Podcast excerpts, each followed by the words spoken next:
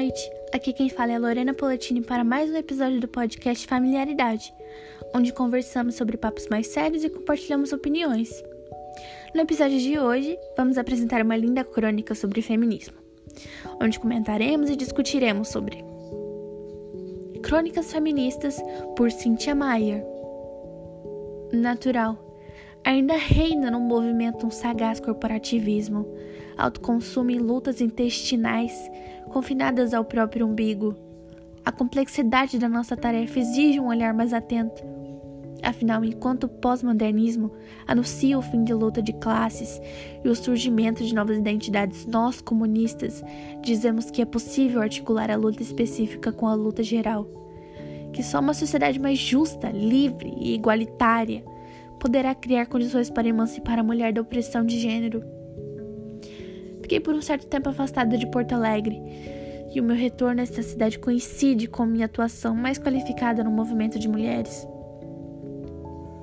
Nunca vou esquecer quando entrei na sala onde acontecia a conferência estadual sobre a questão da mulher. O clima era de intenso debate. Morando em outras cidades, minha militância ficou limitada a atividades mais gerais. Tive pouca vida partidária nos últimos anos. Por isso, a minha satisfação, misto de alegria e curiosidade. O debate sobre as cotas foi interessante, quase passional, ao ponto de fazer meu companheiro mudar de opinião. Me senti tranquila, pois ali estava o partido vivo, sintonizado com a realidade. Meses depois, acabei assumindo a coordenação em Porto Alegre e tive a real dimensão da ousadia partidária. Nesses últimos meses tenho aprendido muito, ouvido muito, mesmo quando o sentimento inicial é de indignação e a vontade é de chutar o pau da barraca, como várias pessoas dizem. Nem sei se alguém ainda usa essa expressão. Também não sei se alguém ainda ousa usar a expressão para explicar homens de sucesso, afirmando atrás desse homem há sempre uma grande mulher. Nas minhas andanças pelo Brasil fiz várias amigas e me surpreendia quando ouvia de algumas o quanto se realizavam, abdicando de suas carreiras em prol dos maridos. No início me espantava com tais declarações, mas logo passei a observá-las e percebi o quanto elas supervertiam a aparente devoção. Com certeza não existem mais grandes mulheres escondidas atrás de homens de sucesso. No máximo, existem mulheres presas que, dia após dia, tecem sua libertação, às vezes silenciosamente, silenciosamente para logo bater em revoada. O século XX foi marcado por, pelo protagonista das mulheres. Estamos aí, dividindo o sucesso com os homens, mesmo quando isso implica em chefiar a família, ter dupla jornada de trabalho ou salários melhores.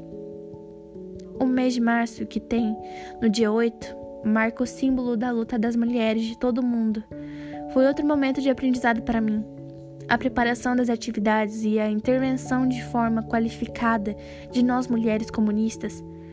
Participamos da construção do Fórum Estadual de Mulheres e do calendário de atividades de forma propositiva. Somos protagonistas da nossa história.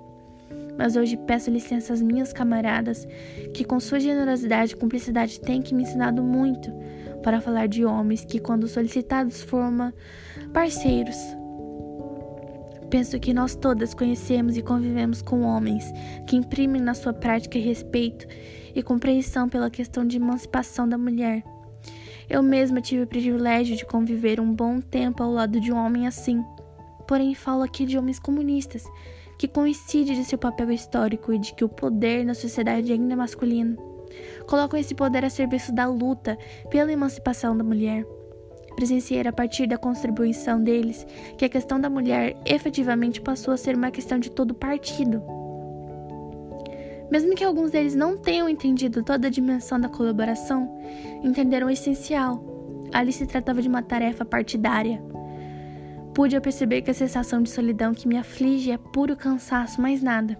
Que a construção do movimento de emancipação não se dá apenas no debate teórico, mas se realiza na realidade objetiva, de forma concreta, por homens e mulheres. Essa foi a crônica que eu escolhi, um assunto mais sério na sociedade. O feminismo é um movimento social que, segundo os historiadores, surgiu após a Revolução Francesa e que se fortaleceu na Inglaterra durante os séculos XIX e depois nos Estados Unidos no começo do século XX.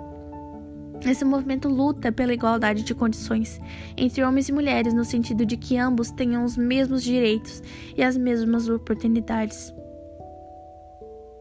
E assim se termina mais um episódio do podcast Familiaridade. Muito obrigada e fiquem ligados para o próximo episódio. E até logo!